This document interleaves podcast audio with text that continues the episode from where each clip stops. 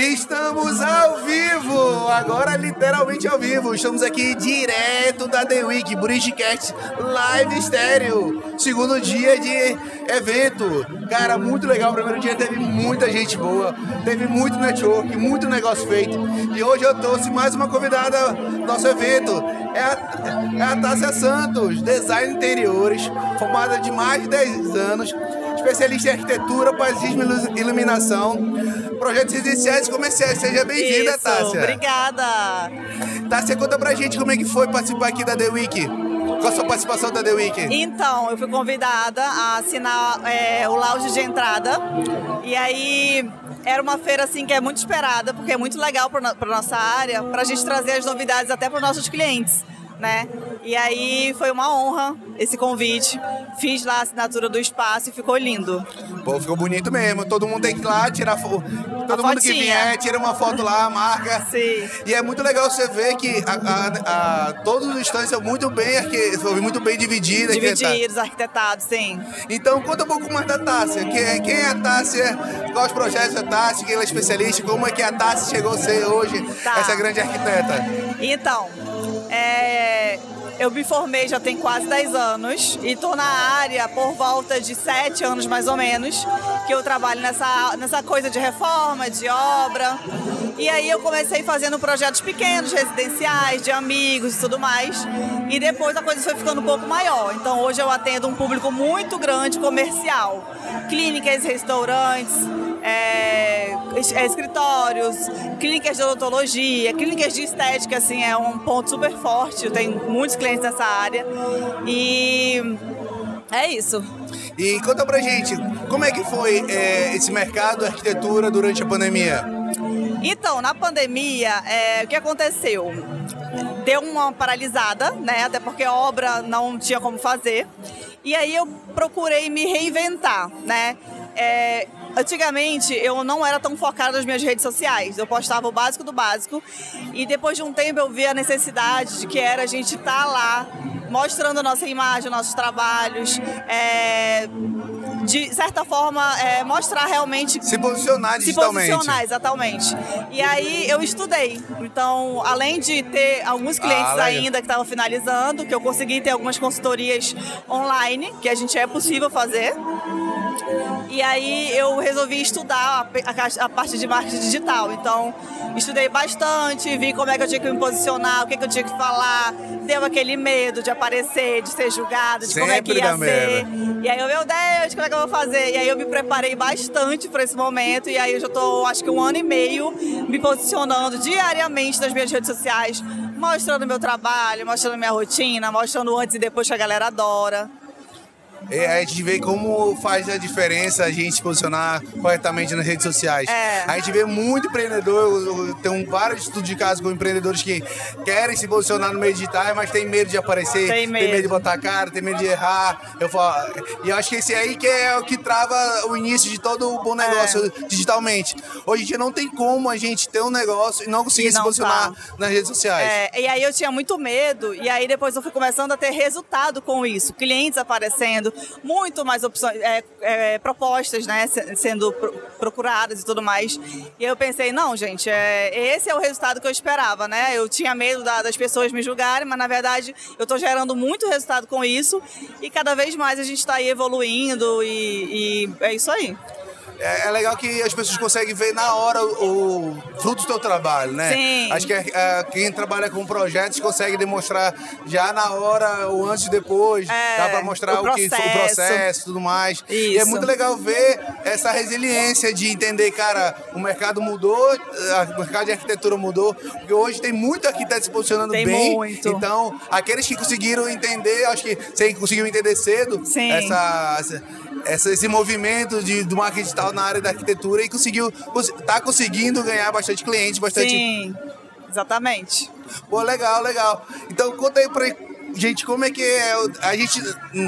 Quem trabalha aqui na, na frente, vem visitar a feira, a gente não sabe dos bastidores do, que é difícil. Como é que é o, um design de uma, de uma feira dessa? Os bastidores, os desafios que a gente não vê, a gente chega aqui, tá tudo bonitinho, mas tem muito trabalho arquitetônico aqui. É uma loucura, é um corre-corre, a gente tenta se dividir, né? A gente se dividiu aí, eu fiquei responsável por uma parte de pegar umas, é, as iluminações, e aí vai escolher sofá, escolhe móvel, dá problema, porque eu sempre falo para meus clientes, gente, quando vocês forem fazer uma reforma, o psicológico tem que estar tá ok, porque assim, tem problema, tem bronca e tem imprevistos que acontecem também. Então a gente tem que estar tá preparado para não ficar louco, porque tem muita gente que fica louca, depois não quero nunca mais reformar. E as coisas não são bem assim. Se a gente planeja direitinho as coisas, é, não vai ter tanto problema, tanta dificuldade. E a feira não é diferente. Então, aconteceu alguns imprevistos, a gente teve que mudar algumas coisinhas no projeto. Conta pra gente, conta pra gente o, as tretas que teve. Então, é, lá do espaço que eu assinei, é, por exemplo, a gente tinha projetado um jardim bem maior e tudo mais. Acabou que aconteceu que não deu para fazer todo o jardim e a gente teve que fazer só a parte do meio, mas também ficou bonito. Isso que é importante. A gente faz as modificações, mas sem pecar na estética, né? Nunca pecar na estética, pelo amor de Porque Deus. Porque é um grande desafio montar uma estrutura tão grande, complexa assim, em dois, três dias. Dois, três dias. A gente tem que pensar também que tem que ter um investimento para fazer esse projeto, para esse projeto acontecer. Ele tem que estar tá bonito, mas a gente também não pode fazer um investimento tão alto porque é uma feira que vai durar três dias. Então tem que ser tudo muito bem bolado e muito bem pensado. Porque é desmontável, né? É, exatamente. Começo, meio e fim. Não é, é, diferente dos projetos que vão ficar lá vai na casa. Pra... Exatamente. A gente tem que pensar que a gente vai usar isso numa outra situação. Ou situações que são um pouco mais econômicas, mas que traz uma identidade legal, um projeto, um resultado legal para aquela área. E foi mais ou menos isso que a gente pensou lá no Lounge. Por exemplo, tem uma parede de cordas. E as cordas são bem baratinhas lá no Mercadão. A gente comprou mesmo nosso Mercadão aqui em Manaus. Pegamos lá e fizemos uma parede toda é, assimétrica, então deu um resultado bem bacana lá e é, é, dessa forma. Então foi uma loucura. A gente passou umas madrugadas aqui e aí acabou a corda, teve que. A Vládia foi comprar corda. Meu Deus, que loucura! Desse jeito. Pra ficar tudo lindo no dia que começa a feira. É. Aí quem, quem foi a primeira vez com o stand, é a primeira vez nesse, mundo de feiras. Sim. É, eu cheguei aqui na quinta-feira, eu vi tudo desarrumado, ninguém nem está de pronto, é gente pra lá, gente pra cá, é. desespero. A, a galera do grupo onde é que encontra tal coisa 10 horas da noite. É e, o mais legal, e o mais legal também é que a gente faz muita amizade aqui. Por exemplo, deu um BO também lá, de uma altura que não deu lá, e aí eu falei, meu Deus, onde é que eu vou serrar esse ferro? E aí eu saí caçando alguém, aí eu ouvi um barulhinho de um estande lá do outro lado, serrando o ferro. Eu falei, moço, pelo amor de Deus, serra o meu ferro ali, por favor. E aí ele foi lá e ajudou, e é essa vibe assim, de feira, é muito legal.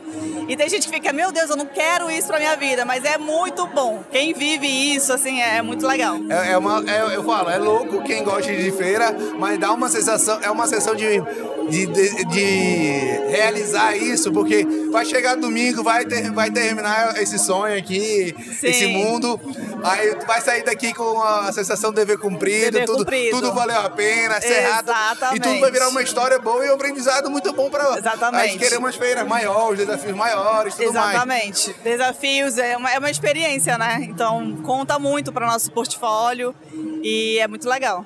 E aí espero que a gente tenha, tenha mais feiras a partir de agora, né? Agora liberou tudo, liberou eventos, a liberou. quer, quer eventos, quer fazer negócio, quer fazer network. Sim, exatamente. E aqui tá dando network para todo mundo. Aqui, quem... É, exatamente. Negociação. Agora mesmo eu acabei de trazer uma cliente pra gente já negociar um letreiro que eu já tinha colocado no projeto. Aí eu falei, aí ela viu na foto, né, o, o letreiro e ela se apaixonou. É esse? Eu falei, é ela, ah, eu quero. E aí o legal é que além disso, tá tendo um desconto bacana para ela, que porque tem a questão de negociação da feira e tudo mais. E aí ela vai conseguir ter esse desconto e conseguir o letreiro que ela quer, de acordo com o que a gente projetou. Então é uma ótima oportunidade, né? Muito boa. Eu achei muito legal essa variedade de setores, porque eu, eu nunca fui para uma feira de home decor. É, acho que é, é aqui vocês devem ter ido desde é. o primeiro dia na faculdade, mas eu nunca tinha estado numa feira de home decor. Então, ver numa feira onde tem vários segmentos, aí tu vai andando, tem uma hora que tá em festa, tem uma hora que tá em home decor, tem, uma, é. tem uma hora que tá em negócios, em business, serviços. Eu acho que foi muito bem pensado a questão da feira, porque a gente ficou aí, eu acho que dois anos sem feira, sem evento, né? E aí ela sempre fazia é, é, feiras separadas, home decor, de agronegócio e tudo mais. E agora ela juntou tudo isso em uma coisa só. Então você é, matou aquela vontade de, de, de, assistir uma feira, né? De prestigiar uma feira. E aí você vem aqui e tem um pouco de tudo. Então é bem completa. Eu achei bem completa, bem legal. Exato. Espero que tenha mais, espero que a Day Week consiga fazer mais. Foi um desafio botar um podcast no meio de uma feira. Sim. Na, na quinta-feira, na, na loucura do corre-corre, meu Deus, por que, que eu fui inventar isso? Tava muito bem tudo no meu estúdio, muito tranquilo, mas é uma experiência muito legal, legal trazer aqui, fazer amizade, chamar, fez. Tem vários convidados que, que, que, durante a feira a gente falou, não, vem, vem que bora, bora conversar. Você, a gente acabou se conhecendo e fechando aqui o podcast. Cara, muito legal conhecer a tua história. Obrigado. Obrigada. Sucesso aí, tá lindo. Muito obrigada. ótimo trabalho. Obrigada, galera aí de casa. Obrigada. The Week. Bridgecast Live Stereo durante The Week. Valeu. Aê.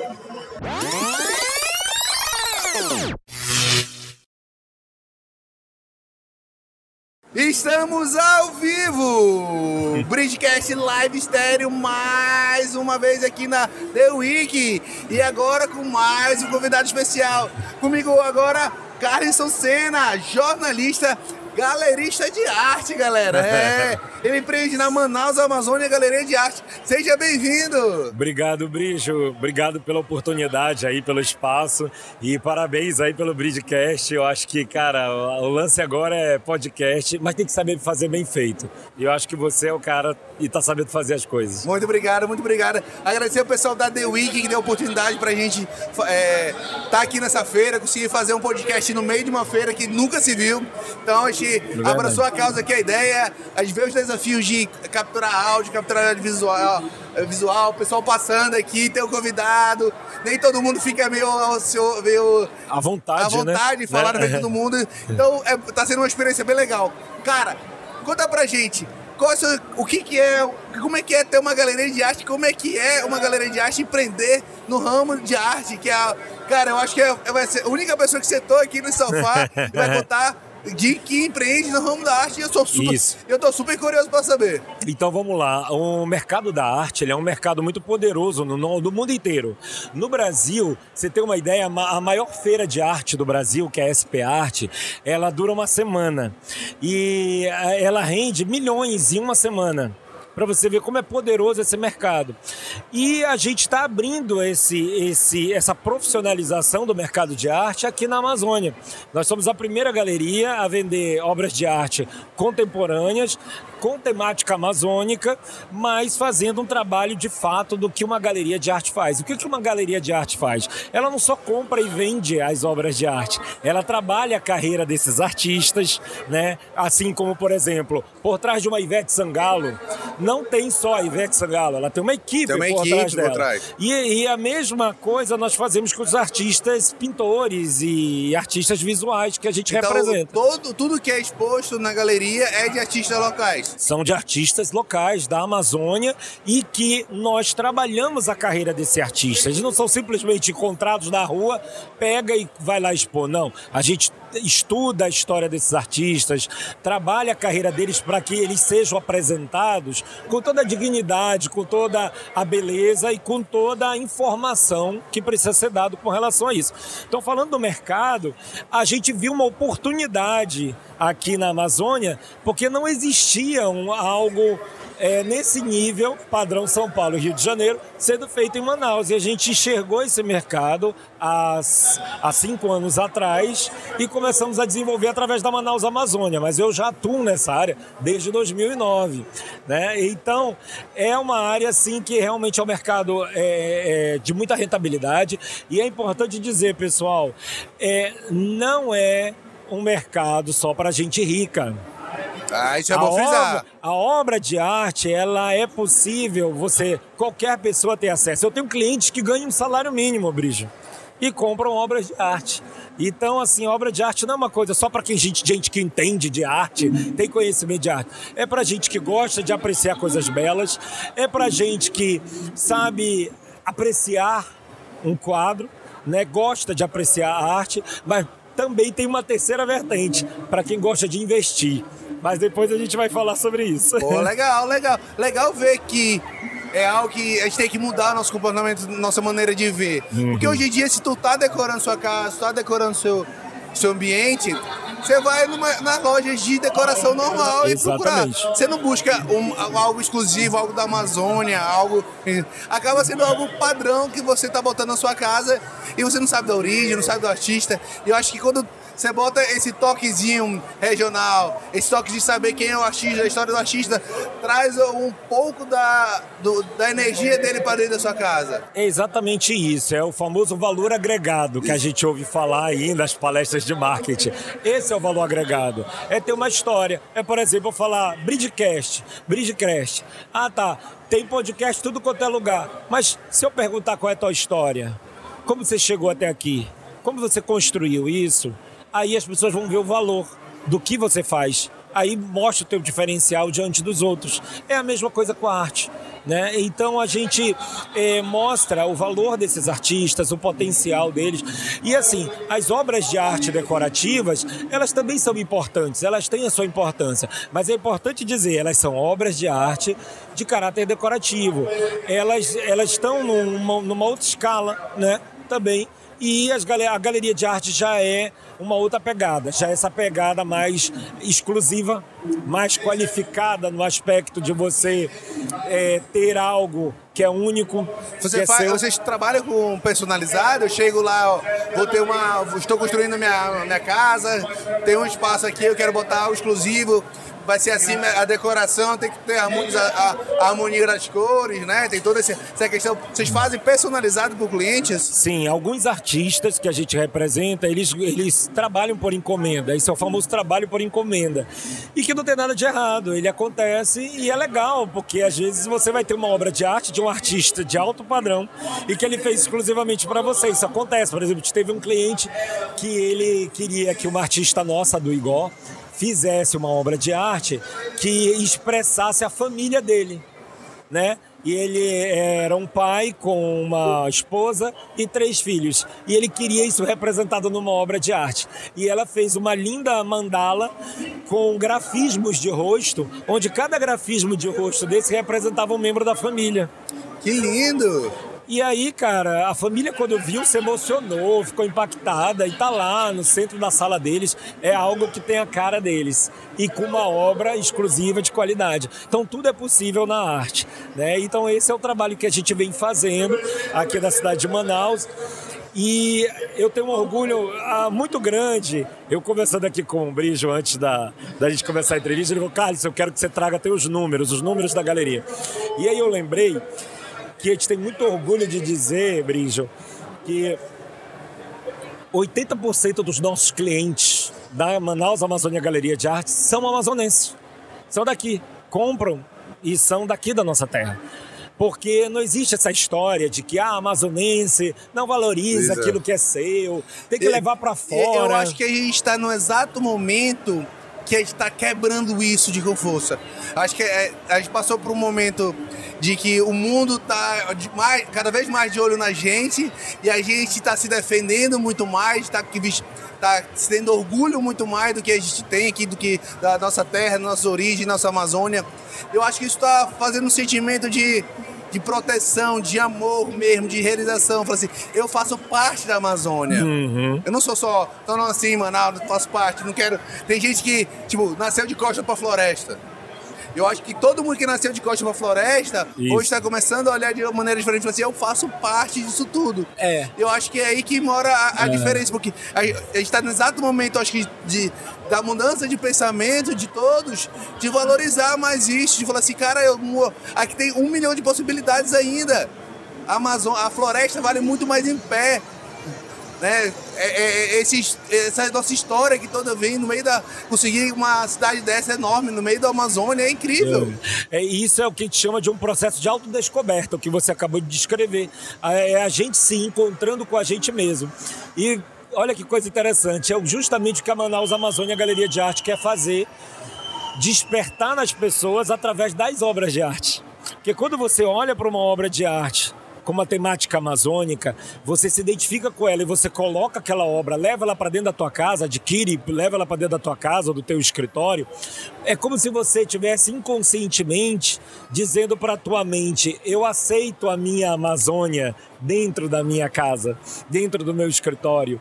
E aí é o que nós estamos fazendo, a gente está possibilitando que os nossos clientes consigam colocar a Amazônia dentro da sua casa, entendeu? Começar a ver que a Amazônia é muito bela, que a arte amazônica ela tem N possibilidades, assim como a floresta, como a diversidade amazônica, e que são possibilidades de beleza e que a nossa, a nossa beleza da nossa cultura ela é muito requintada.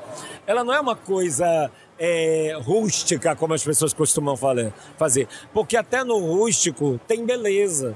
Então, isso é muito que a gente está trazendo através das nossas obras de arte, que tem artistas é, de diversos segmentos, depois a gente vai falar também um pouco desses artistas, e é, é, é essa pegada. E aí, esse número de 80% dos clientes, né? que são amazonenses, é uma prova disso, de que o amazonense ele está mais de coração aberto para trazer a cultura dele e colocar na sua vida, né? Essa história de que só gente de fora que valoriza a nossa Amazônia, isso é coisa do passado, isso era uma crença, uma crença. que colocaram, uma crença errônea que colocaram na nossa cabeça e a gente comprou a ideia. Mas isso não é uma verdade. E a gente começou né? a pensar que, como o lado de fora já valoriza aqui, eu não preciso valorizar. Eu não preciso valorizar, eu não preciso ter esse sentimento de gratidão, esse sentimento de que aqui é minha casa. Isso, isso mesmo. Então, a gente, o que, que nós fizemos? Hoje, a gente trabalha só com oito artistas que nós representamos, né? E esses artistas são artistas indígenas e não indígenas, né? Porque a nossa Amazônia ela é assim, ela é indígena, ela é negra, ela é branca como nós, entendeu? Então é, a gente trouxe para dentro da galeria uma amostra do que hoje é a Amazônia. A Amazônia é muito mais cabocla, muito mais índia do que negra e branca. A população maior tem esse DNA mais indígena. Então a gente também tem mais indígenas na nossa galeria. E são quadros que expressam essa cultura, essa mitologia que a gente não conhece. Quando falo em diversidade amazônica, as pessoas costumam achar que é só floresta, mas a gente tem uma diversidade cultural. Por exemplo, só dentro do Amazonas nós temos mais de 80 etnias indígenas diferentes. Isso são culturas, são conhecimentos que a gente ainda não acessou, né? E que são possibilidades de criação para qualquer coisa, para publicidade, para design, para arte, né? Para o podcast, né? Então, assim, é, o legal é isso, é a gente poder trazer essa Amazônia ainda desconhecida para o conhecimento das pessoas. E né? a gente vê que é um mercado extremamente potencial que você está entrando. Sim. Primeiramente, ser pioneiro, né? Sim, eu ser sou pioneiro. pioneiro. Eu acho que não, não vê, não, não conheço alguém que trabalhe com arte dessa maneira como você está trabalhando. Sim. Parabéns pelo seu projeto. Achei, achei, achei incrível expor aqui dentro da The Week. Assim, é, é, eu acho que essa é a proposta da feira. Sim fazer esse mix de setores, esse mix de produtos, a gente conseguir ter numa feira home decor, conseguir ter uma, fa, falar de serviços, falar de decoração, falar de todo de, de, N tipo de negócio e ver, a, e ver arte, ver arte de uma maneira diferente. Sim. Ver arte como fomentora de negócio, ver arte como desenvolvedora de, de inclusiva. Inclusiva, isso é, mesmo. Eu acho muito legal é, trazer essa esse indígena é, é, que ele já cria essa arte desde sempre e fala assim, Isso. cara, a gente consegue refinar aqui, a gente consegue é, empreender em cima disso. Isso. Eu acho que isso é muito legal, porque ainda tem um caminho enorme para fazer ainda. Com, com, certeza. Vamos falar um pouco mais de números. Por exemplo, a, a gente, é, claro, tem que fazer justiça à história, né? Eu gosto sempre de eu estu, eu estudei, eu vim do jornalismo, mas eu parei um, pelo menos dois anos da minha vida em que eu encostei o jornalismo de lado e fui estudar esse mercado, fui compreender aonde eu estava pisando, né? E vi esse potencial econômico, mas também social que você acabou de falar, né? Porque os nossos artistas, a gente quer que os artistas sobrevivam da sua arte. O artista não pode ser um cara que está ali mendigando a ajuda das pessoas. É uma profissão normal, como a minha, como a sua. Então o que a gente quer é isso, é que o artista sobreviva da arte dele. E hoje a gente já tem a grata surpresa de ter artistas que sobrevivem da sua arte, através dos artistas que nós representamos na galeria. Eu tenho dois cases aí incríveis, que é o da Duigó, que é uma artista indígena da etnia tucano, que entrou para a história como a primeira mulher indígena do Amazonas a vender uma obra de arte para o maior museu do hemisfério sul do planeta, que é o MASP, Museu de Arte de São Paulo. Quem vai a São Paulo conhece o MASP, aquele museu que fica ali na Avenida Paulista. Paulista. É o museu mais importante do país. E vender uma obra para aquele museu significa muito. É o mesmo que você ser um cantor e for convidado para cantar no Maracanã e vai, vai, fazer um show sozinho no Maracanã. Ela chegou nesse nível, essa artista, que a gente está aqui também Ela trabalha com ela. vocês? Ela também é uma das artistas representadas. Ah, legal. Nós temos o Diane Pássaro, que é outro artista que também está no catálogo do MASP. Né? Então a gente usa o MASP ali como referência, porque é o maior museu, o maior o museu mais importante do nosso país. Né? Mas a gente também é muito valorizado aqui, Secretaria de Cultura, Pinacoteca já também compraram obras dos nossos artistas, dão também espaço. Então é isso, é a gente levar os talentos do nosso Amazonas para o mundo conhecer, né? mas sem perder a nossa essência, sem é, se deslocar da nossa cidade, que é outro conhecimento que a gente tem errado, que acha que de se desenvolver é o sair de Manaus e ir trabalhar em São Paulo e Rio. Não, isso não é, já deixou de ser desenvolvimento. Tá. Isso daí é atraso, porque você não está ajudando a tua, a tua região. Você, em vez de estar tá gerando imposto aqui, contribuindo para gerar emprego e aqui, aqui tem uma tá oportunidade enorme de crescimento, lá é um mercado saturado em quase toda de, de, de oferta de quase tudo. Isso. E nós somos pioneiros na questão de ter ser a primeira galeria segmentada em Amazônia. Acho que do país, não, não sei, não posso afirmar, mas acredito que sim.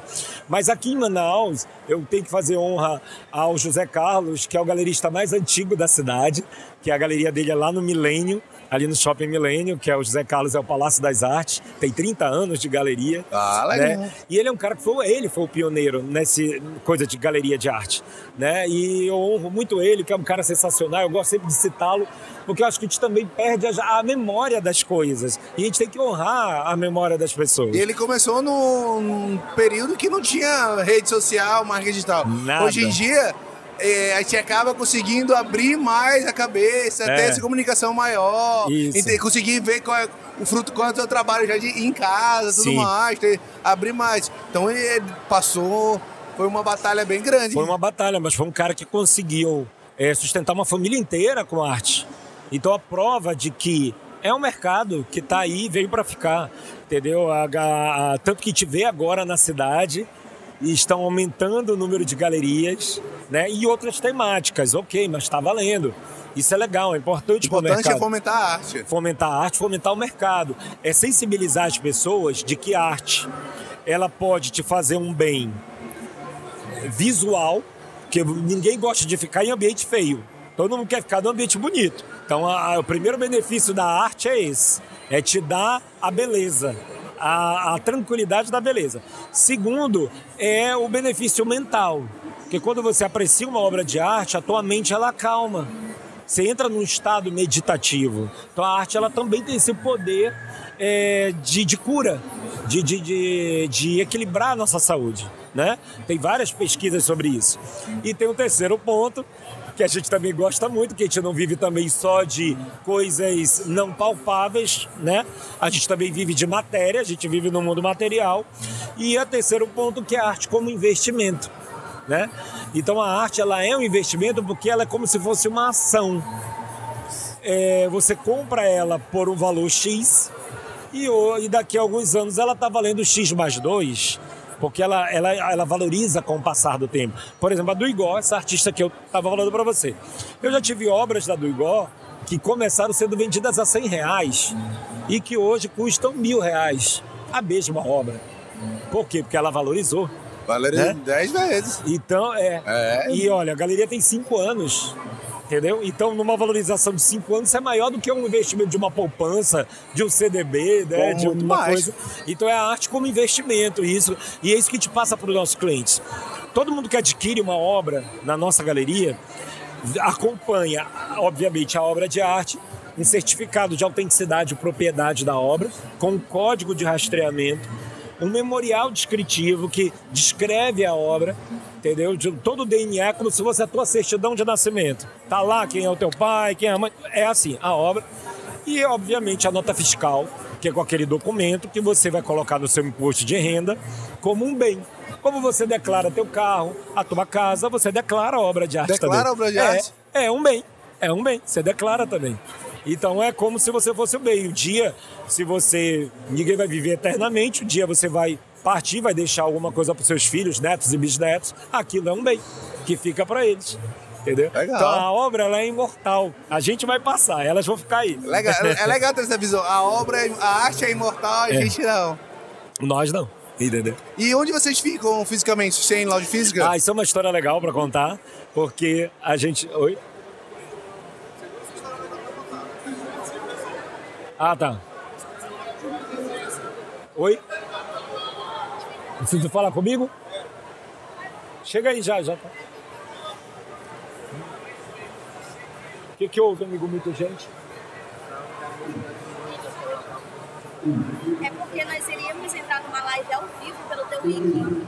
É. Seis horas. Aí, no caso, é, não- como já é seis e meia, e aí a Vlad me falou agora, ela mandou me procurar, só que eu tava atrás de você, entendeu? Pra gente fazer a live? Na verdade, eu queria fazer. Aí, eu, eu- como você tá no podcast, e, e aí eu. eu Tu tá conectada no, no da The Week? É, só que ela pode falar comigo. Acompanha a Maiane, que é a nossa jornalista, Tá como se ótimo. fosse eu, tá? E ela manda É bala. no auditório a gente tem horário lá.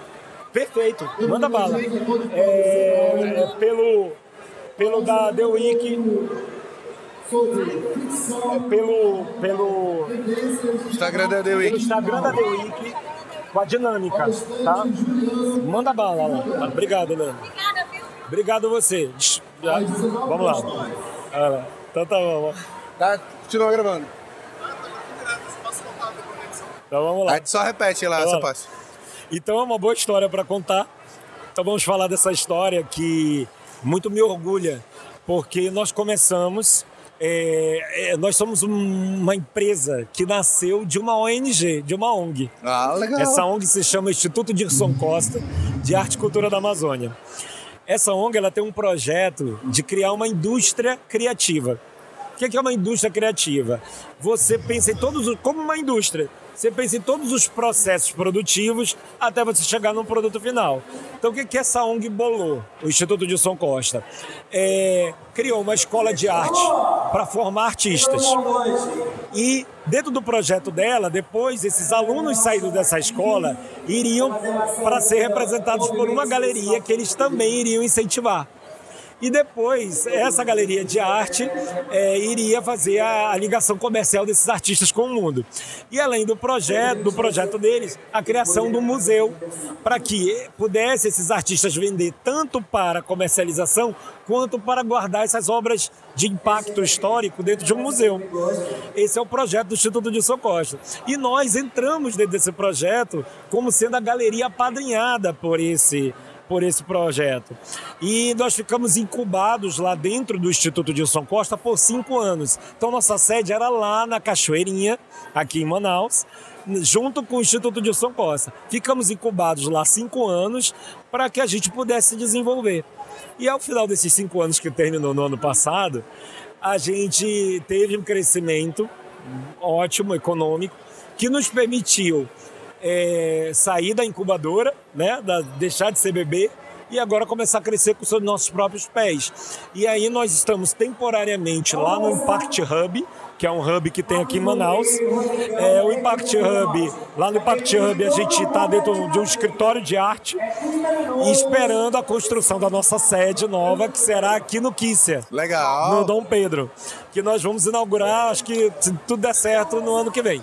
Então, eu, eu- eu espero receber o convite dessa inauguração. Já está convidadíssimo e que a eu gente quero vai estar participar desse momento lista. especial aqui, é de um marco, ter uma galeria desse porte aqui. Isso. E como é que foi a questão da pandemia? Como é que comportou esse mercado durante a pandemia? Você acredita, Brijo? É uma história muito interessante. É, a pandemia foi muito legal pra gente, porque nós vendemos muitas obras pelo WhatsApp, pela internet. Sabe por quê? Porque as pessoas ficaram dentro de casa.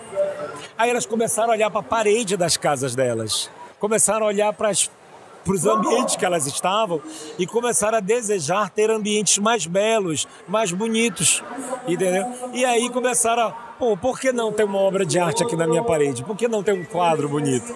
E aí nós tivemos umas vendas significativas na pandemia, claro, não vou negar que a gente sofreu impactos, sofreu, mas conseguimos sobreviver e estamos aí em, ampla, em amplo crescimento. Eu sou muito grato a esses parceiros iniciais que nos ajudaram a construir uma base, que é o Instituto Dilson Costa, e que é uma ONG muito séria, que desenvolve um trabalho de, sabe, de desenvolver uma política cultural para o estado do Amazonas que dê sustentabilidade econômica para projetos na área de arte. Hoje isso se chama economia criativa. Economia criativa. Né? O Instituto já fazia isso muito antes de existir economia, essa palavra, já fazia 20 anos atrás. Né? Então, isso é muito legal e uma, uma ONG amazonense, feita por amazonenses também. Né? Então, é, é isso, a gente veio de uma história de construção social né, de compromisso com a nossa terra, de compromisso com o nosso Amazonas. E é isso. Cara, show, muito legal essa história, muito legal. Virei fã da galeria. Já vou garantir meu quadro ali, porque agora eu preciso um pedacinho da Amazônia no meu quarto. É isso. Então, obrigado pela presença aí, obrigado. Dá um, dá um salve pra galera de casa, onde ela pode encontrar a galeria da a, a Manaus Amazônia, galeria de arte. Então, Quais são as redes sociais? Salve todos os é, telespectadores, espectadores, seguidores do Bridgecast. É, sejam sempre muito bem-vindos a Manaus Amazônia. As nossas redes sociais é arroba Manaus Amazônia. Nós temos canal no Facebook, é, é, temos a página no Facebook, nossa página no Instagram e um canal no YouTube. Legal. Né, que depois eu vou colocar lá esse, também esse vídeo lá no, ah, no nosso canal no YouTube, que vocês conhecem um pouco mais sobre os nossos artistas. E tão logo a nossa galeria for inaugurar, eu quero fazer um outro podcast para convidar todo mundo. Com certeza certeza. Pra gente. A gente faz um episódio no estúdio, tranquilo, é. que a gente conta titim por titim dessa, dessa história longa. Isso, exatamente. Muito obrigado, muito obrigado por você prestigiar é, os empresários do Amazonas e ser um cara que valoriza o que é nosso. Isso é muito importante, é muito especial e que bom que esse comportamento a gente está vendo em crescer na cidade e você também a partir de agora passa a ser também um guardião da arte Pode desse, Com certeza, defenderei com unhas e dentes. Obrigado. Obrigado, Obrigado a todos. Valeu, galera. Valeu. Mais um episódio do Bridgecast.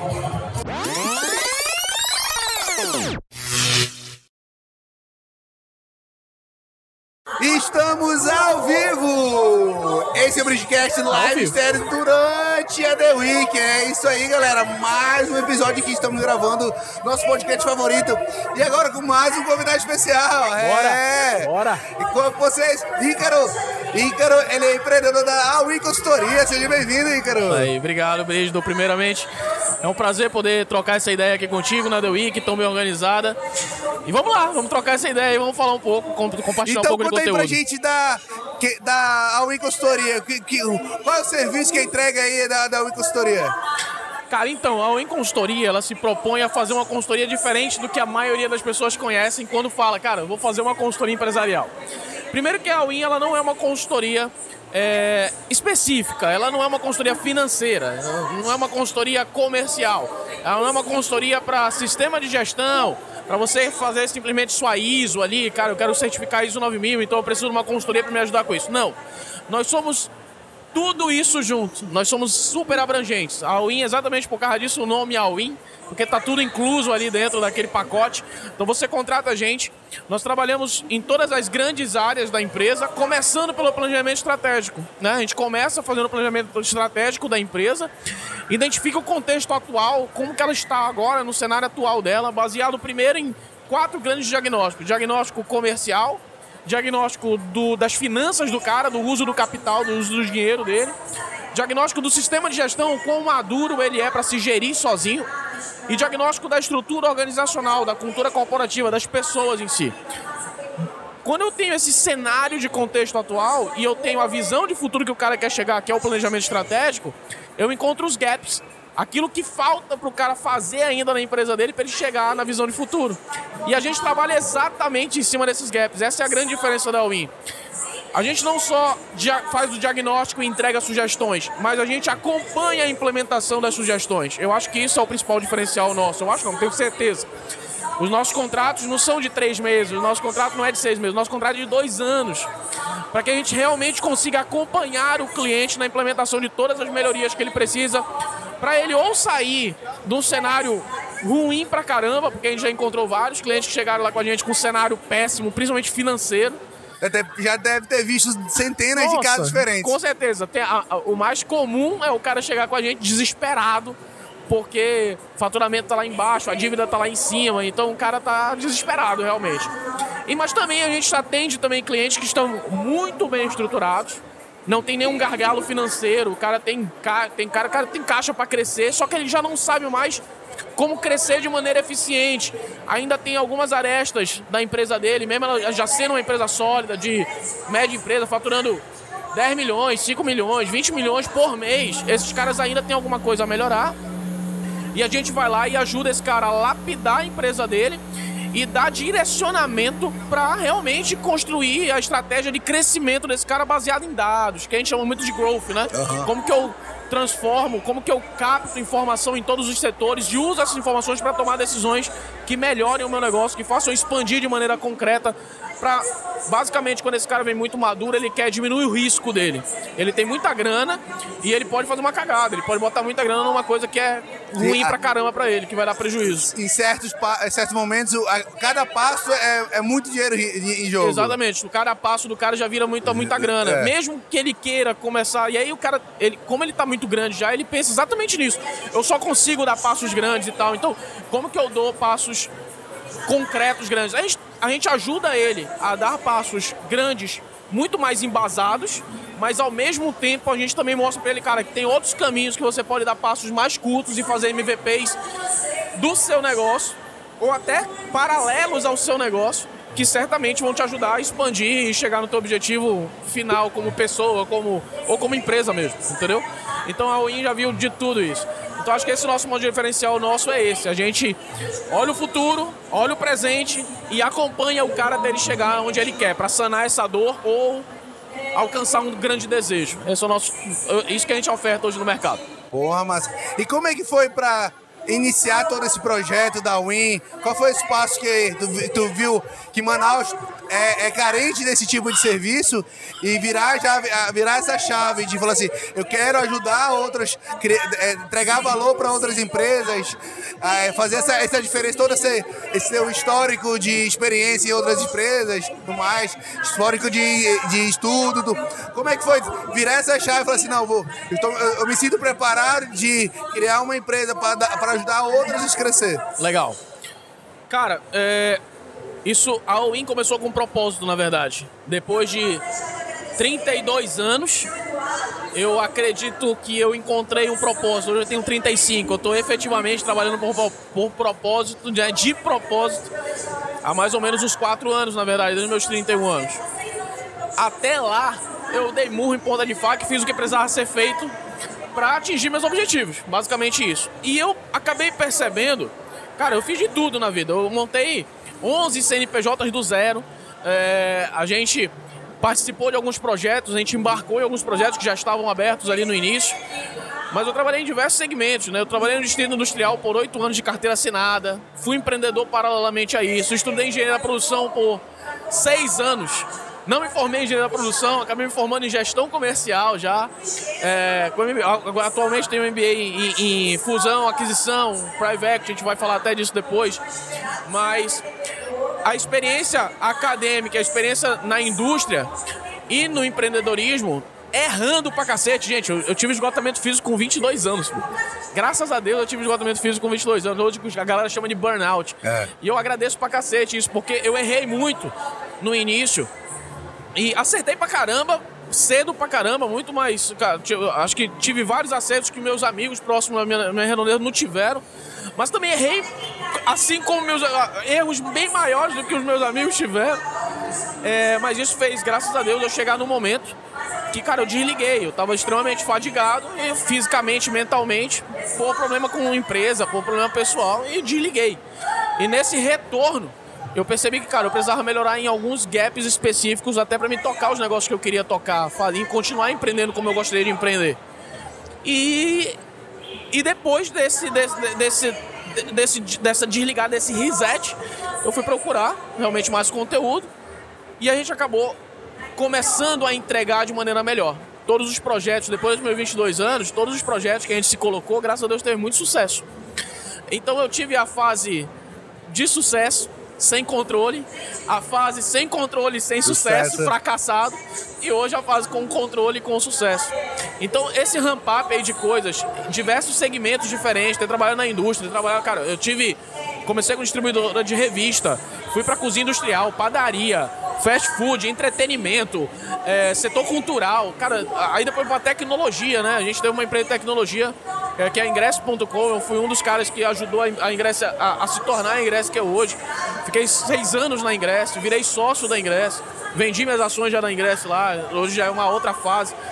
Morei em São Paulo durante seis anos com uma empresa de tecnologia, não sei se tu sabes, mas é, grandes grandes recrutadores, grandes, grandes pessoas de RH falam, né, cara? Se você tem um VP de uma startup, você tem um VP de um banco, vai no VP da startup porque esse cara passou por provavelmente mais coisa do que o VP da, do banco, porque, cara, é muito dinâmico, hum. muita, muito, muda muito rápido, então você precisa se adaptar e aprender com muita velocidade.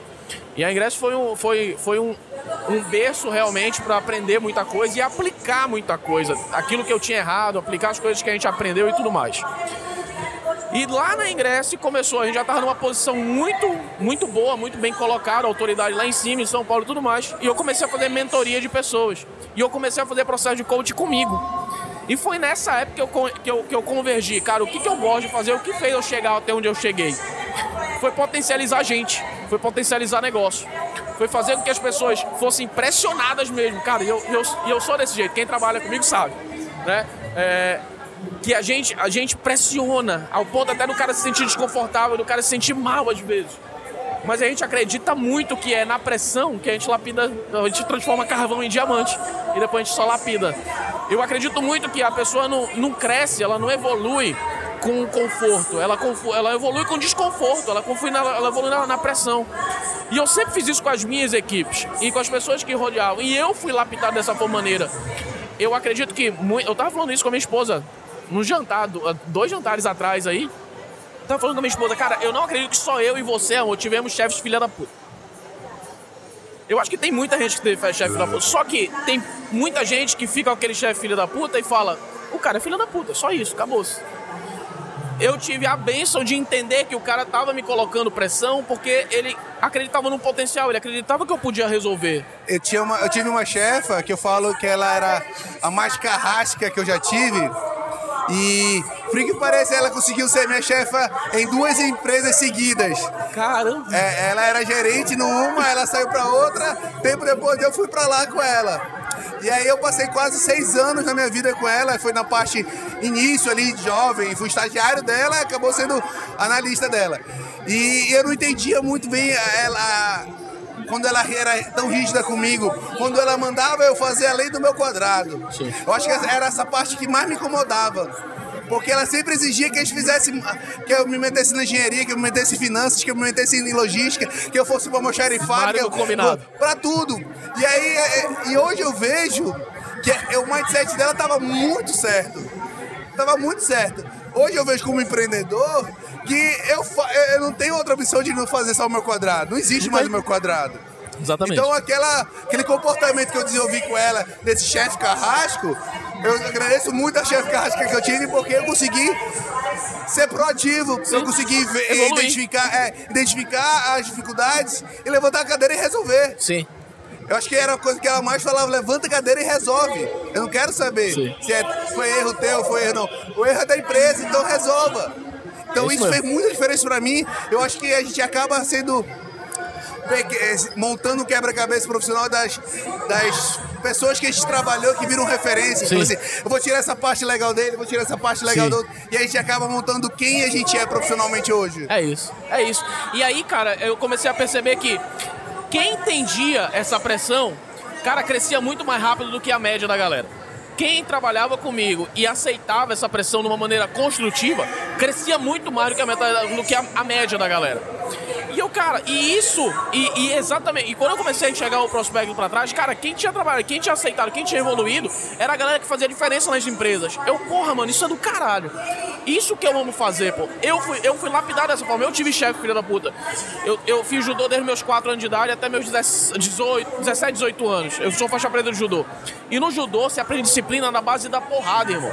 Pra mim ficar forte, eu tinha que treinar com um cara do teu tamanho, eu tenho metade do teu tamanho. E eu treinava com gente do teu tamanho, pô. E quando eu era gurizinho era sempre o dobro. Meu sensei sempre me colocava um cara duas vezes maior do que eu pra treinar comigo. Porque quando eu ia com um cara que era da minha altura, que era do meu, no meu peso, eu ganhava os campeonatos, entendeu? E a gente aprendia na base da disciplina da repetição. Pra ficar um golpe bom, a gente dava mil vezes o chute na porra da goiabeira. E não é brincadeira não, a gente fazia isso mesmo.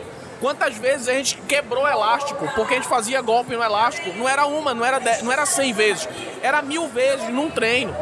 Então, a gente, eu, eu desde o judô fui lapidado por muita, muita disciplina, muita dureza.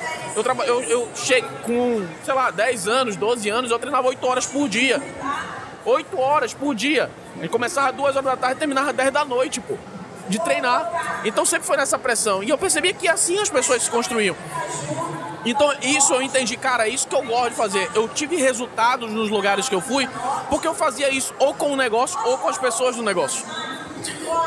E, consequentemente, quando eu fazia com o negócio também era com algumas pessoas, às vezes era com a liderança, mas, mas sempre foi na barra da pressão. E é isso que eu tinha tesão de fazer. E eu comecei, por oportunidade, a fazer mentoria lá em São Paulo de algumas pessoas, de alguns executivos que queriam chegar a nível de executivo como eu tava. E, pô, eu, caraca, isso aqui é, isso, é esse tipo de coisa que eu acho que dá pra fazer legal pra caramba. E a minha esposa sempre teve vontade de voltar pra Manaus. E aí, quando a gente voltou para Manaus, que a gente foi olhar o mercado, olhando o negócio, business para fazer, eu, eu já, tá, já tinha entendido que a ingresso não era o meu business. Eu, eu, era o business do meu sócio, que eu tinha embarcado, embarcado de cabeça, até o ponto de chegar onde a gente chegou. Mas, cara, eu precisava criar uma coisa que fosse mais alinhada com o meu propósito, alguma coisa que potencializasse a empresa.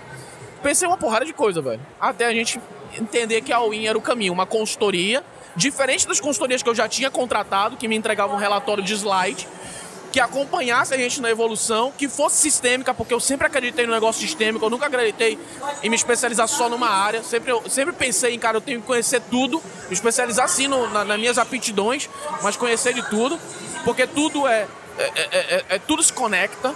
Então eu sempre acreditei nisso, sempre trabalhei assim nas empresas. Eu nunca trabalhei, nunca gostei, assim como você teve experiência com a tua, tua chefe. Eu sempre no distrito também, eu trabalhei com melhoria de processo. E sempre melhoria de processo era em toda a empresa, não era numa área, desde o administrativo até a produção, até a manutenção. Então, eu sempre acreditei nessa questão sistêmica, então a gente queria criar alguma coisa assim. Durante os dois primeiros anos da UIN, a gente ficou só no protótipo, criando a metodologia. Logo cedo eu tive a sorte de encontrar o Luiz, você conheceu o Luiz, meu sócio lá na UIN que é complementar pra caramba comigo, tem os mesmos objetivos de longo prazo, mas tem competências bem complementares. O que ele é especialista, eu não sou especialista. O que eu sou especialista, ele não é, mas o que ele é especialista, eu conheço, então a gente consegue ter uma boa troca e vice-versa. Eu encontrei o Luiz, a gente construiu a metodologia durante os dois primeiros anos, validou com quatro clientes. E nos últimos três anos que a gente vem expandindo a Win. E a Win tá, graças a Deus, eu posso dizer, nós somos certamente top 2, top 3 aí no máximo, estourando. É, top 1, top 2, acredito, em tamanho de consultor, de, de empresas consultadas e, e, e, e, consultores dentro da empresa, e certamente nós estamos construindo a estratégia aí que a gente vai falar sobre ela, mas nós nos tornaremos a maior consultoria em, em atividade aqui no norte do país. Realmente. É, e eu tô sabendo que vai ter mudanças na Win, que a Win tá tendo, entrando numa nova fase. É, é, o que, estamos... que, a gente pode saber dessa, desse movimento? Que... Esse, cara, esse cara tá querendo. Eu falei pra ele, não, não vamos falar. Ele tá querendo exclusiva, na verdade, né? Ah, Brígido, a gente vai. O Brígido, o Brígido tem uma relação bem legal, então a gente tem uma, bem, uma ah, relação bem legal lá na UI também. Brígido tá, tá, tá tentando. Se aventurando, não. Está apostando, né, Brígido? Apostando. E vai fazer o negócio dar certo. A gente tá com o Brígido lá na equipe também, na UI começou recentemente, ainda vai. Tem, a gente fala bastante, né? Eu até falei pro vídeo, cara, tem um momento que a gente vai precisar tu vai precisar entender que tu vai deixar de ser empreendedor e deixar de ser analista para virar consultor. É outra persona, é outra parada, É. mas é um tesão gigante. Né? E isso é incrível, porque metade do momento lá, tô na empresa, sendo empreendedor, mandando e mandando. Aí ele falou assim: tira o jaleco, bota outro, eu virei Bota outro outro. negócio. Exatamente. Isso aí. E é incrível. Ah, mais uma vez, eu tô sendo obrigado a ser extremamente resiliente. Essa é, eu vou dizer, mais uma vez, estou sendo obrigado a ser. E nesse momento onde eu me ponho em situações que eu preciso ser resiliente, é onde eu mais cresço. É, isso onde eu aí. mais cresço. É isso aí. É isso aí. Então, além da nossa novidade, o Brígido tá lá com a gente agora, fazendo um trabalho. Vamos, vamos testar, vamos ver se isso dá certo realmente. Cara, é difícil. É difícil. Eu sei que é, porque, cara, já a gente tem oito consultores lá dentro da empresa e todos eles, nenhum deles era consultor. Inclusive eu, nunca fui consultor. Então, sair da persona empreendedor, sair da persona executivo, sair da persona gerente, para se transformar um consultor, que é uma outra atividade. Lógico que toda bagagem executiva, toda bagagem de empreendedor, ela é muito, ela agrega muito ao consultor. Na verdade, é isso que dá base pro consultor. Mas a atividade do consultor é diferente do empreendedor. E isso aí é uma coisa que a gente tem que aprender, com, vai aprendendo com o tempo. Então estamos nesse desafio. Essa é novidade principal. O Brígido faz parte hoje do corpo da Win. Então, a partir de agora, todos os negócios, se você quiser potencializar seu negócio junto com o Bridgecast, a Win Consultoria está Contem junto. conosco. Conte conosco para potenciar seu negócio. E além disso, cara, o Brígido tá lá e tá descobrindo alguns, alguns, alguns Tem planos spoiler, tem mirabolantes spoiler. aí. Tem Tem dia a gente fica spoiler. só escutando. A gente vai ter aqui na feira, a gente vai anunciar. Anunciar não, que a gente não vai anunciar na feira, a gente tá anunciando aqui pro Bridgecast. É. Mas na feira a gente nem vai, nem vai dar tantos detalhes, porque a gente ainda tá em fase de costura ainda, de toda a parte jurídica disso. Mas, cara, estratégia de M&A, quem não tem estratégia de fusão e aquisição, tá fadado ao fracasso. Ou tá fadado ao a, a- a um, a um sucesso muito lento. Muito mais lento do que poderia ser. Independente do teu tamanho de empresa. Tem muita gente que acredita que em pequenas empresas e, e médias empresas, empresas que faturam ali seus 300 mil, 500, eh, 500 mil, 1 milhão, não pode nem pensar em fusão e aquisição porque é muito pequeno. Muito pelo contrário. Né? Muito pelo contrário, na verdade. São, é, na, pra minha percepção, esses são os momentos que fusão e aquisição aceleram exponencialmente o crescimento dessas empresas. E a gente, cara, eu fiz, eu, eu cheguei a fazer M&A na Ingress, né? A gente começou a, a, a fazer licenciamento de tecnologia e, a, e aquisição de, de, de marcas, aquisição de empresas por lá. Me especializei nisso, fazendo MBA. E estamos colocando isso mais em prática ainda. A gente chegou a fazer com clientes, mas agora a gente está fazendo com a gente mesmo, né? A gente está numa, numa uma construção muito forte, né? uma dedicação muito forte, um esforço muito grande para trazer os melhores para dentro de um ecossistema. Durante a gente sendo sistêmico, né, Brígido? A gente, a gente atacando essas grandes áreas comercial, finanças, processos e pessoas ao mesmo tempo, a gente percebeu alguns gargalos no mercado. Aqui, inclusive, aqui no Amazonas, né? Gargalo no segmento de marketing. Gargalo nosso, tá? Não no gargalo que não existe no mercado. Existem várias soluções no mercado. Mas a gente achou difícil achar alguém que comunicasse como a gente, que tivesse os mesmos valores muito bem alinhados e um produto que a gente falava, porra, esse produto tá muito redondo e vai ajudar muito a gente na nossa metodologia para a gente potencializar empresas. Na área de marketing a gente achou dificuldade e na área da contabilidade a gente achou muita dificuldade. Muitos contadores que eram muito passivos, poucos contadores consultivos, poucos contadores ainda com aquela Com veia visão, digital, né? com uma visão digital, com uma visão de tecnologia, com uma visão consultiva.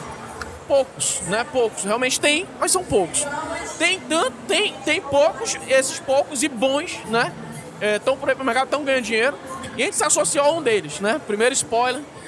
A, a Win começou a, a, a fazer M&As, a fazer fusões, a fazer aquisições. A gente criou uma nova empresa junto com a Charão Contabilidade, que vai estar aqui, inclusive amanhã o Charão vai vir direto de São Paulo, tá vindo aí no voo para chegar para participar da gente. para participar. Vai participar com a gente aí do nosso painel de discussão. A gente vai ter sem palestrinha. A gente sabe que um dos nossos valores é sem mimimi, né? É, sem mimimi. senso de urgência.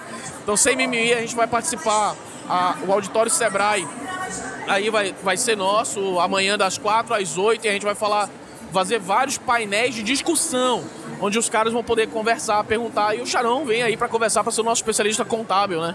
Então a gente se juntou com o Charão, que é um especialista aqui na, na região norte no lucro real, E a gente está fazendo a Control, a gente já inaugurou a Control, já tem cliente na Control, já começou a operação. É, e a gente começou a empresa focada em contabilidade digital e consultiva e também na área tributária, auditoria tributária. É, focado para o simples e para o lucro presumido. Então a gente criou esse braço já para dar suporte à metodologia como um todo, mas já é um ecossistema de solução. Aí percebe, a gente já foi lá para o marketing. E a gente está conversando com uma agência de publicidade que vai ter um spoiler aí, agora eu vou deixar aqui no ar. Quem não veio no evento vai perder. Mas tem uma agência de marketing que está muito próxima da gente. A gente está costurando uma fusão e aquisição também para a gente se juntar. E ela também estar dentro de um ecossistema. E esse ecossistema vai ter local físico também. Então vai ter um local onde o cliente vai conseguir, o empreendedor vai conseguir chegar no local único e lá ele vai conseguir ter auxílio no, nas áreas de vendas dele, na área financeira dele, na área contábil dele, na área jurídica, na área de tecnologia, não vai ter mais no desculpa. marketing. Não tem desculpa, mano. Não tem desculpa. Não tem desculpa. Ele vai no único lugar. Cara, que você que valoriza seu tempo, você vai no único lugar e vai conseguir contratar todos esses serviços.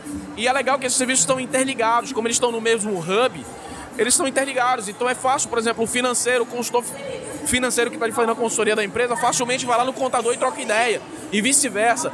Assim como vendas, o consultor de vendas do cara vai lá com o marketing, integra o marketing, entende como aquela. como está acontecendo. Então, vai ser, certamente, certamente, nós seremos o primeiro ecossistema de potencialização de empresas do norte do país.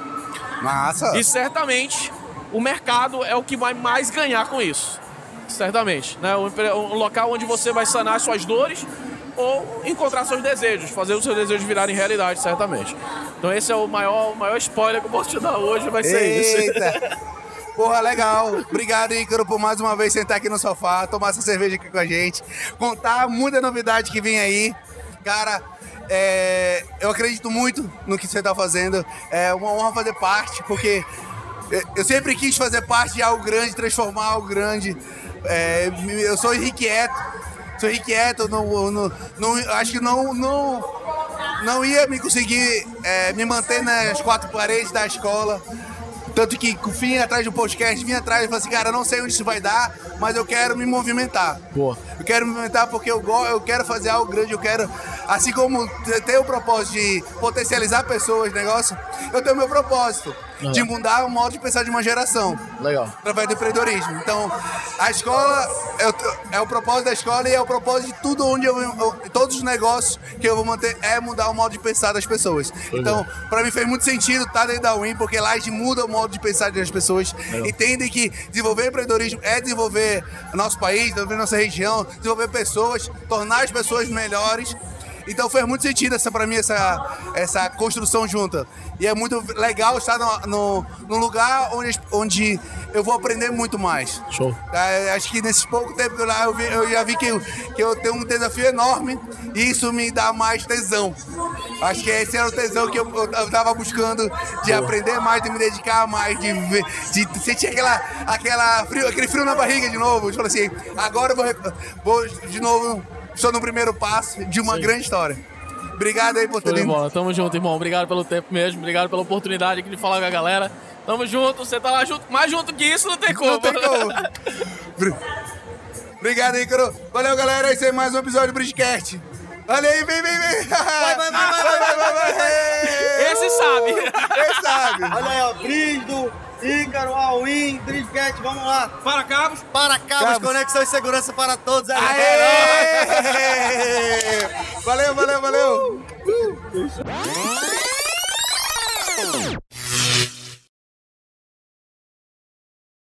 Estamos ao vivo! Esse é o Bridgecast Live Estéreo, diretamente da The Week, agora com mais umas convidadas especiais de sofá. Eu tô aqui com a Kelly Freire. Kelly é formada em design de interiores e empreende a nova casa. É uma loja e fábrica de móveis planejados.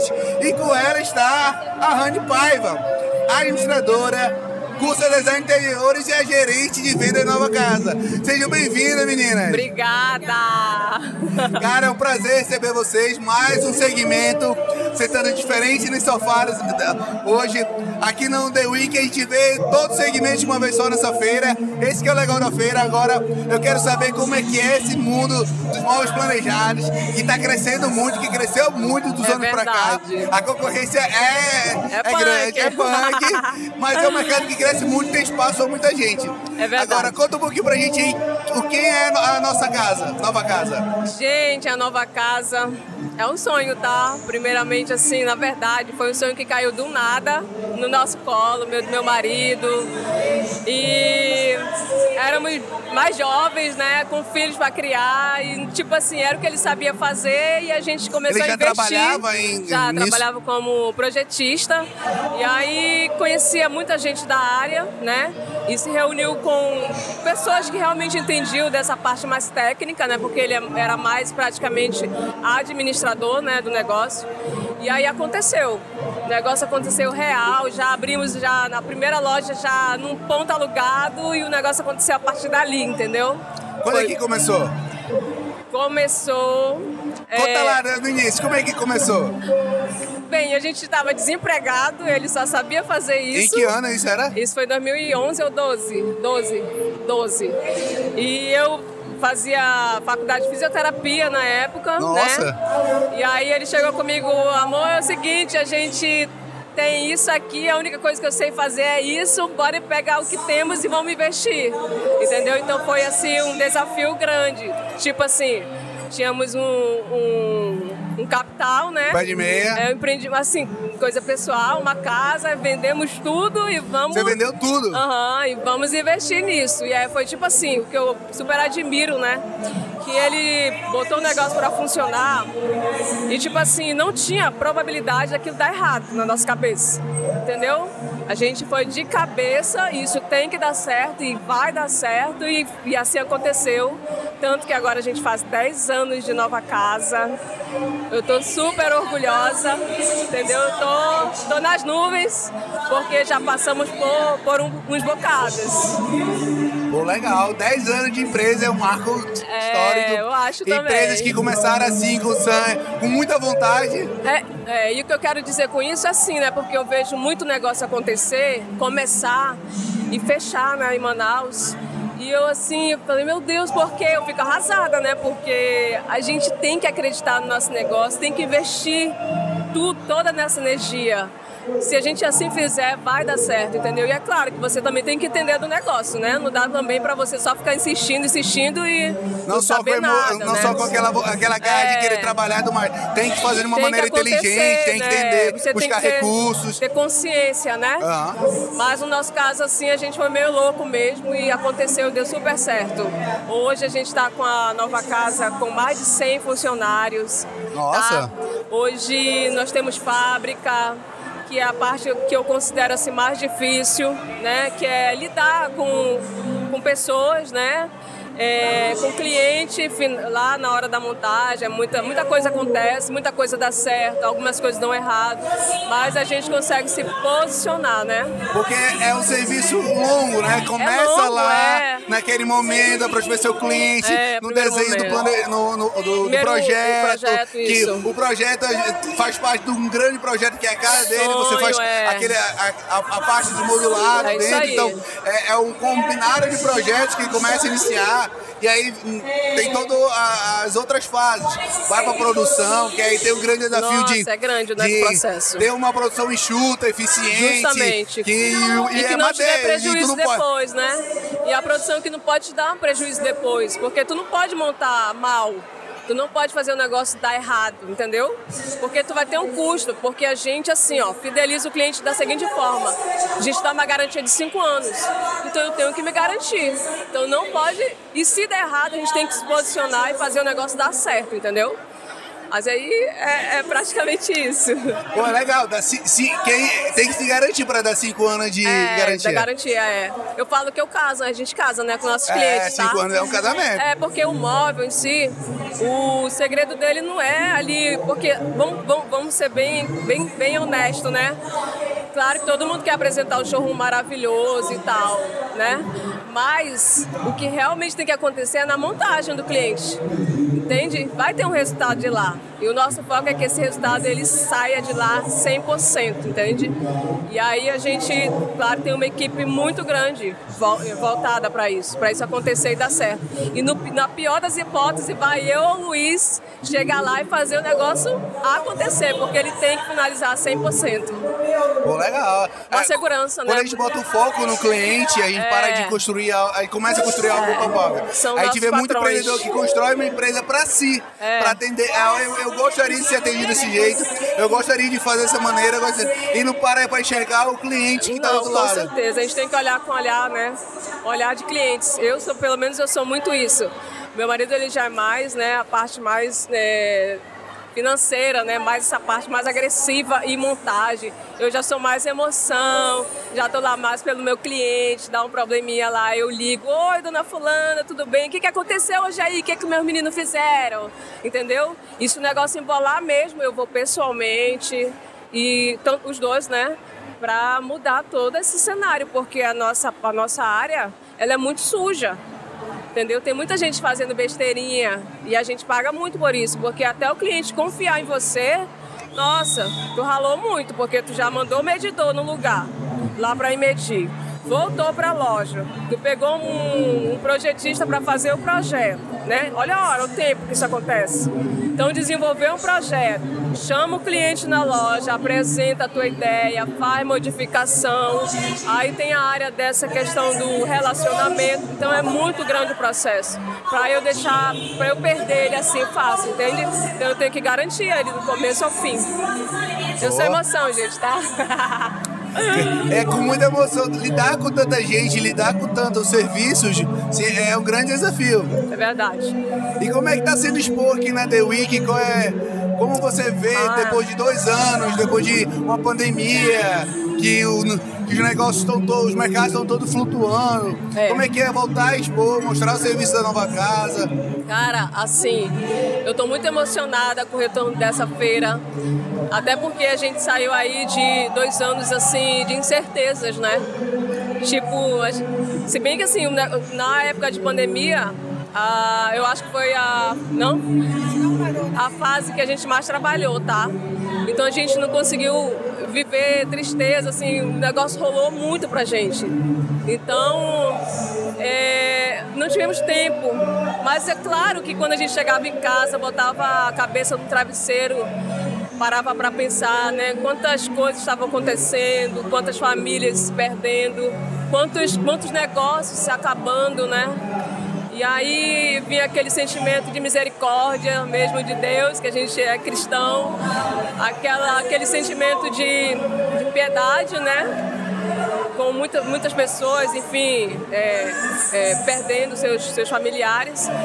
E a gente não teve esse tempo para viver isso, porque era um negócio bombou muito.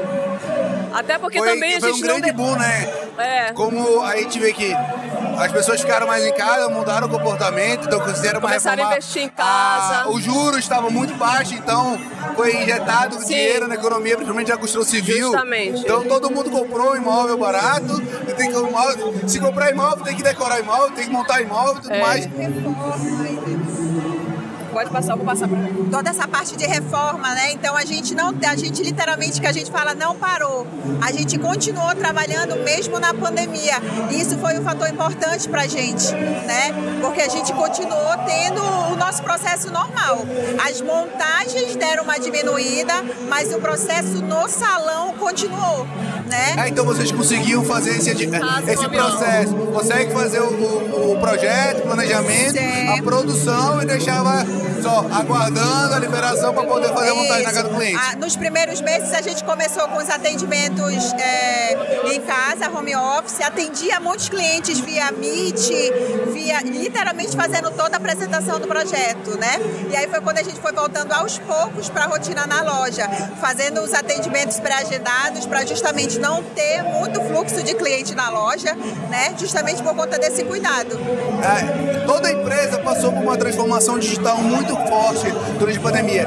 Como é que isso mudou lá dentro da nova casa? Qual era a maneira de trabalhar de vocês que mudaram mais digitalmente agora, depois de uma pandemia? A gente conseguiu, através das reuniões via, via Meet, conseguir passar o que, a, o que a gente já trabalhava pessoalmente com o cliente né, na loja.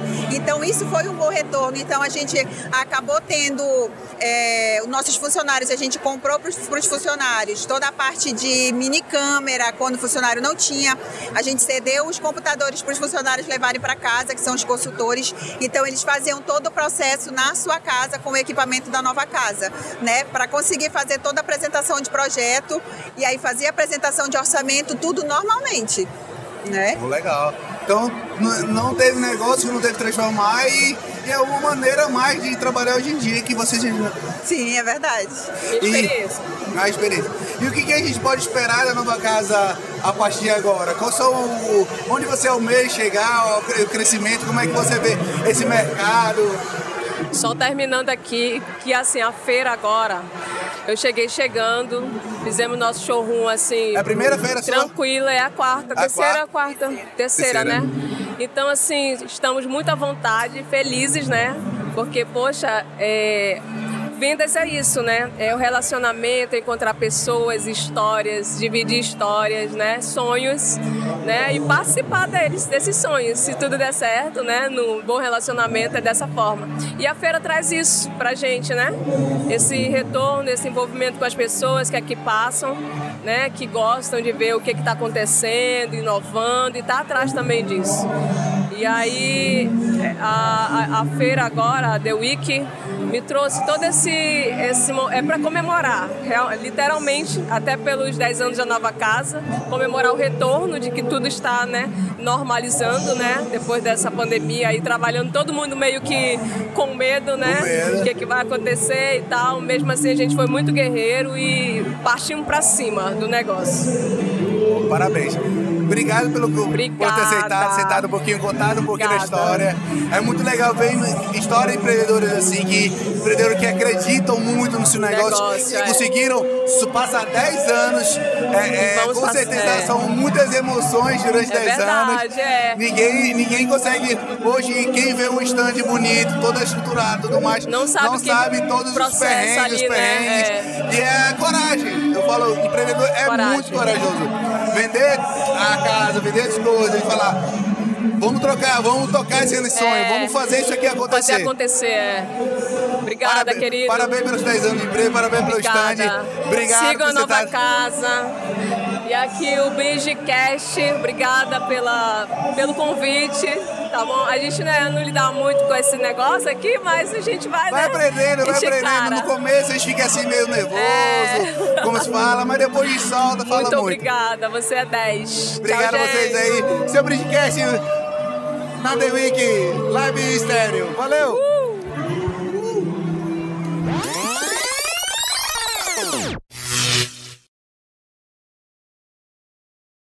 Estamos ao vivo! Esse é o Bridgecast live estéreo diretamente da The Week. Hoje, terceiro dia, domingão. Estamos aqui recebendo mais um convidado especial. E agora, meu grande parceiro, Rafael Araújo.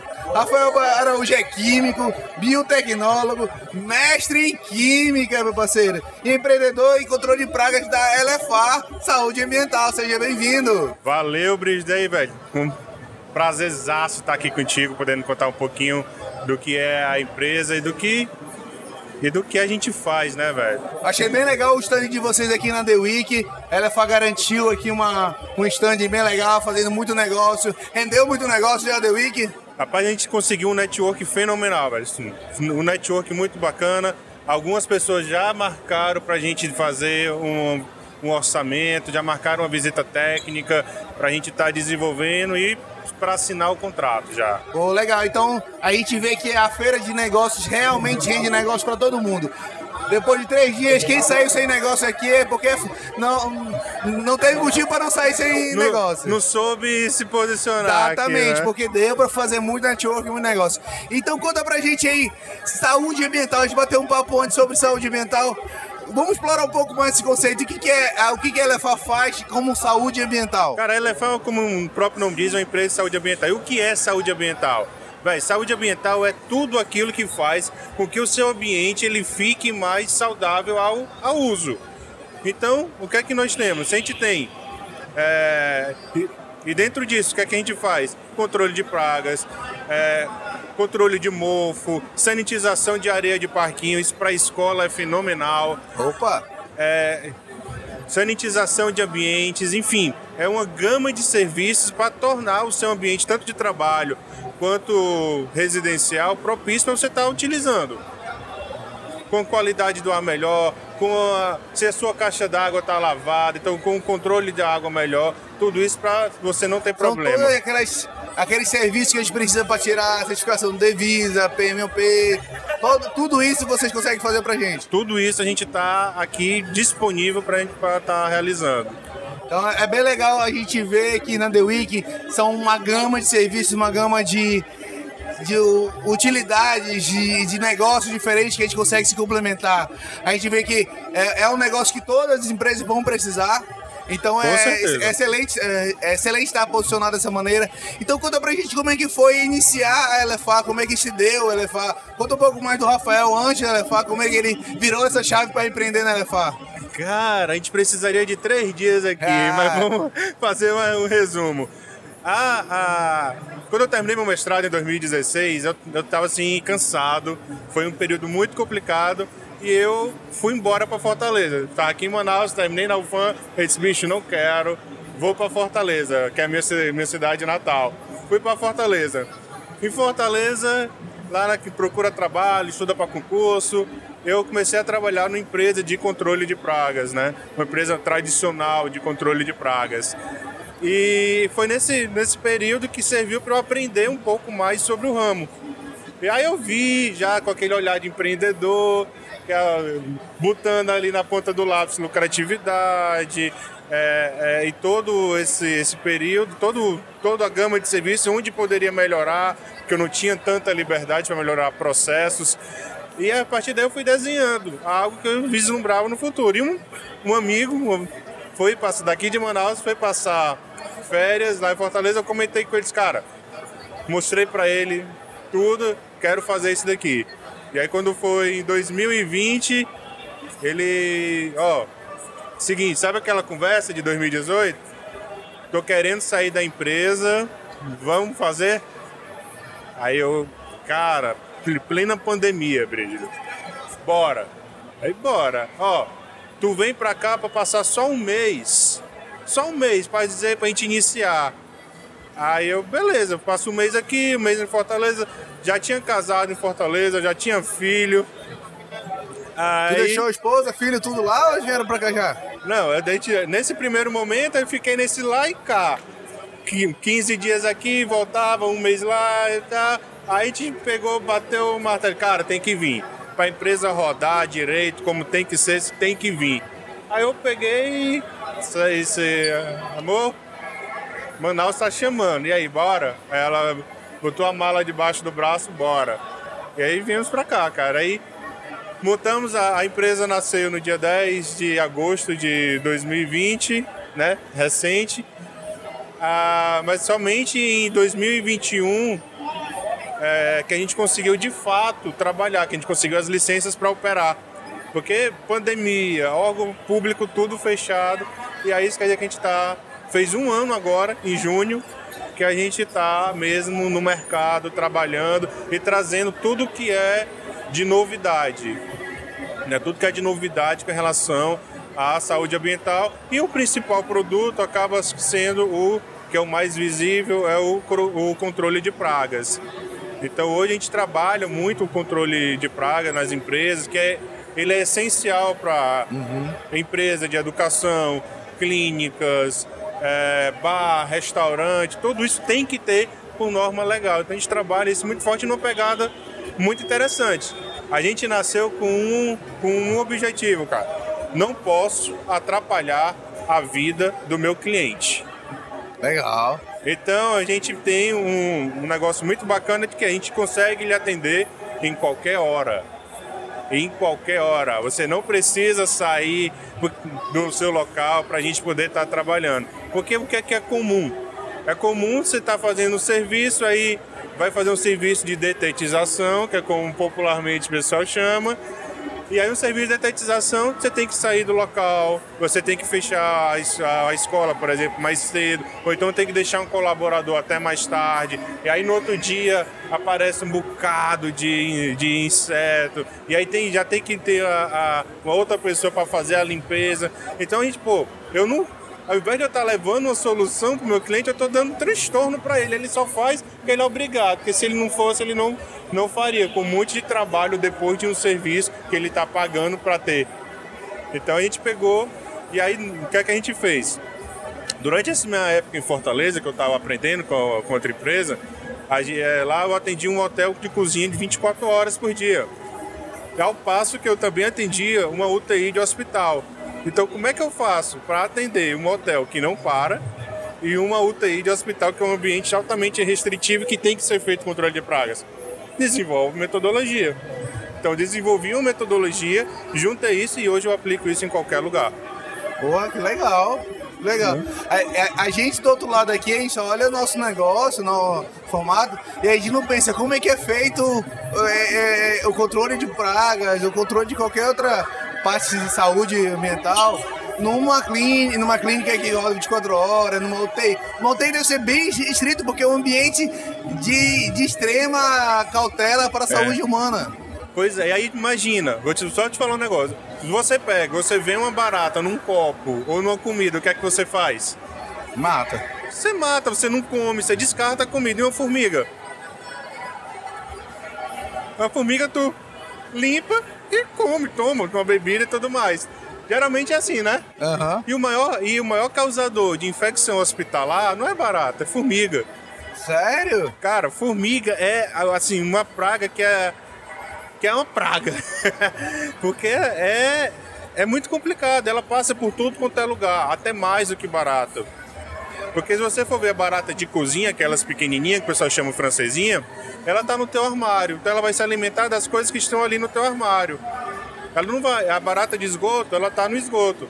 Mas a formiga, meu filho, ela está debaixo da terra, ela tá, ela passa por tudo quanto é lugar, ela come a própria barata e a gente não tem nojo, não tem asco da formiga, mas da barata a gente joga então, fora as coisas. Isso é um ponto de atenção que a gente tem que ter para todo qualquer tipo de inseto que tem na nossa casa. Entender que não é normal ter um inseto na nossa casa ou no nosso, nosso ambiente de trabalho. Assim, a gente diz que é normal porque a gente acaba invadindo o local dele, mas a gente consegue controlar a ponto dele não incomodar. Porque a gente nunca pode dizer que ah, não vou exterminar a barata, não vai existir mais barata. Um indivíduo, uma barata, ela põe um ovo que nasce 18 indivíduos. Olha, isso em exponencial. então a gente diz que controla, a gente diminui a população, a gente faz com que ela não, não seja um problema para você. E outra, utilizando técnicas recentes, porque é muito comum a gente ver os colegas utilizando, fazendo controle de praga como se fazia em 1980. Produto com odor, produto que vai estar tá atrapalhando o próprio colaborador vai estar tá botando a, a, vida dele em risco, diminuindo o tempo de vida dele, porque eles são muitos desses produtos são bioacumulativos. Então a gente tem uma pegada de interferir o mínimo possível no ambiente, fazer o que é estritamente necessário, respeitando o meio ambiente e a vida. Então, isso é fenomenal. E é isso que é, e essa é a nossa bandeira. E é, isso é uma quebra de paradigma que é muito difícil, porque, porque todo mundo está acostumado a fazer com produto com cheiro, tem que sair mais cedo. Eu tenho então, é, é difícil, mas isso é vai... até uma rotina mesmo que eu faço na escola. A gente consegue para fazer esse processo é sexta-feira, depois do expediente, fica até mais tarde, para não ter cheiro no dia seguinte da aula. Exatamente. Mas para você ver, para você ver como eu não tô falando bobagem. Mas e se eu te disser de que isso não é necessário? E se eu te disser, eu não estou dizendo que a gente vai fazer uma aplicação numa, numa, num banheiro com uma criança que daqui a pouco vai utilizar. Por quê? Porque são pessoas que podem ser hipersensíveis. Né? Por mais que o produto não seja seguro e tudo mais, mas são pessoas que são sensíveis. Crianças e idosos são pessoas sensíveis, então a gente tem todo o cuidado. Então a aplicação ela é focal. Ela é focada aonde a praga vive. Uma barata, por exemplo, ela vai estar, tá, se for no, no teu armário, ali onde está as dobradiças, e se for no teu esgoto, é no que? Num ralo, numa caixa de esgoto. Então me diz, por que, que eu vou fazer todo o rodapé de uma sala de aula onde eu sei que tem criança? Entendi. É, é legal quando a gente bota é, a, a visão do cliente, né? Quando a gente tem foco no cliente, a gente tem realmente o comportamento dele e atua diretamente. É, é muito legal ter essa visão diferente porque a gente não tem essa perspectiva do lado de cá. A gente só acha que tem que fazer dessa maneira, a gente nunca foi orientado dessa maneira. Eu acho que realmente é um tabu. É um tabu que a gente enfrenta todo esse tempo de, de controle, achar que realmente tem aquele cheiro forte. Eu acho que é pela mania do, do Detefon que a gente usa Exato. na emergência, vê aquele cheiro, aquele incômodo. Acho que a gente acaba usando isso como um padrão. E a gente vê que a, a, a ciência em cima disso evolui muito. Cara, evolui muito. Produto que antes você tinha que aplicar semanalmente, você tem produtos que tem uma tecnologia que ele vai impregnar na parede, que vai impre... que a gente chama de produtos microencapsulados, que ele fica no ambiente por até 90 dias. O... Vocês chegaram a, a, a pegar assim, então a segunda onda da pandemia, né? A gente pegou, sim. Então teve um boom ali daquele processo de sanitização, teve um boom de alguns serviços diferentes de saúde mental, porque estava numa crise sanitária. É sanitária. Teve, a gente fez muito essa questão do, da sanitização de ambientes. E outra coisa que é bacana, que o pessoal vem falando de sanitização de ambiente agora, de forma mais massificada, por conta da pandemia. Mas isso no, nos Estados Unidos, a casa é super comum. Imagina você tá com uma pessoa que estava no UTI, vai levar, acabou de sair de um hospital, vai levar para casa. Poxa, você não der um tratamento especial no local onde essa pessoa vai ficar, sabe, ela pode ter uma infecção e ter que retornar para o hospital. A gente até se fala muitas vezes de pegar, peguei uma infecção no hospital, pegou uma, um vírus, uma bactéria dentro do hospital, essa contaminação sendo feita dentro do hospital. Então a gente vê que aí é uma importância tem que ser levada para ambientes de saúde de uma maneira estratégica, porque faz a diferença na saúde, no resultado do, do paciente. Não, com certeza. É, e é tanto que o maior problema hospitalar, de infecção hospitalar é formiga. Formiga é o maior problema de infecção hospitalar. Exatamente por isso que ela passa por tudo quanto é local, ela é um vetor de várias doenças. Então, se você não tem ali um bom controle de pragas de modo geral, é um ambiente limpo, como o hospital tem que ser, é complicado. Você vai acabar proliferando é, de forma generalizada algum, alguns vírus e bactérias, tá? Então, assim, nessa época da, da segunda onda da pandemia, a gente fez muito serviço de, de sanitização, muito serviço de, de sanitização residencial. Exatamente, a pessoa estava saindo do hospital, ou então tinha, foi acabar de, de ser diagnosticada, passou aquele período de incubação, e aí foi feito, a gente fez isso bastante. Mas só isso às vezes não basta, né? Vou te dar um exemplo. Você quer coisa que fica que é muito comum aqui, ficar doente, é você ter um sótão com morcego ou pombo. Dentro do sótão? É muito comum na parte de cima das casas ter morcego ou pombo, são vetores de diversas doenças. E a sanitização, ou seja, a limpeza e desinfecção desses locais, é tão importante, se não mais importante, do que você simplesmente tirar o animal de lá. Então, é, é, essa é a visão que a gente traz do negócio, que às vezes parece comum para quem está fazendo, para quem está no meio, mas que para a população em geral ela não, não dá o devido valor. Oh, legal, legal. Legal ter essa visão diferente da questão sanitária, que tá bem, bem. Acho que a gente tá olhando isso de uma, de uma visão diferente desde dessa, da onda da pandemia. Cara, Rafael, como é que faz o pessoal pode achar vocês nas redes sociais? Como é que eles vão fazer para ter um orçamento, para contratar o serviço de vocês? Ah, a gente tá no Instagram, né? Elefar.ambiental.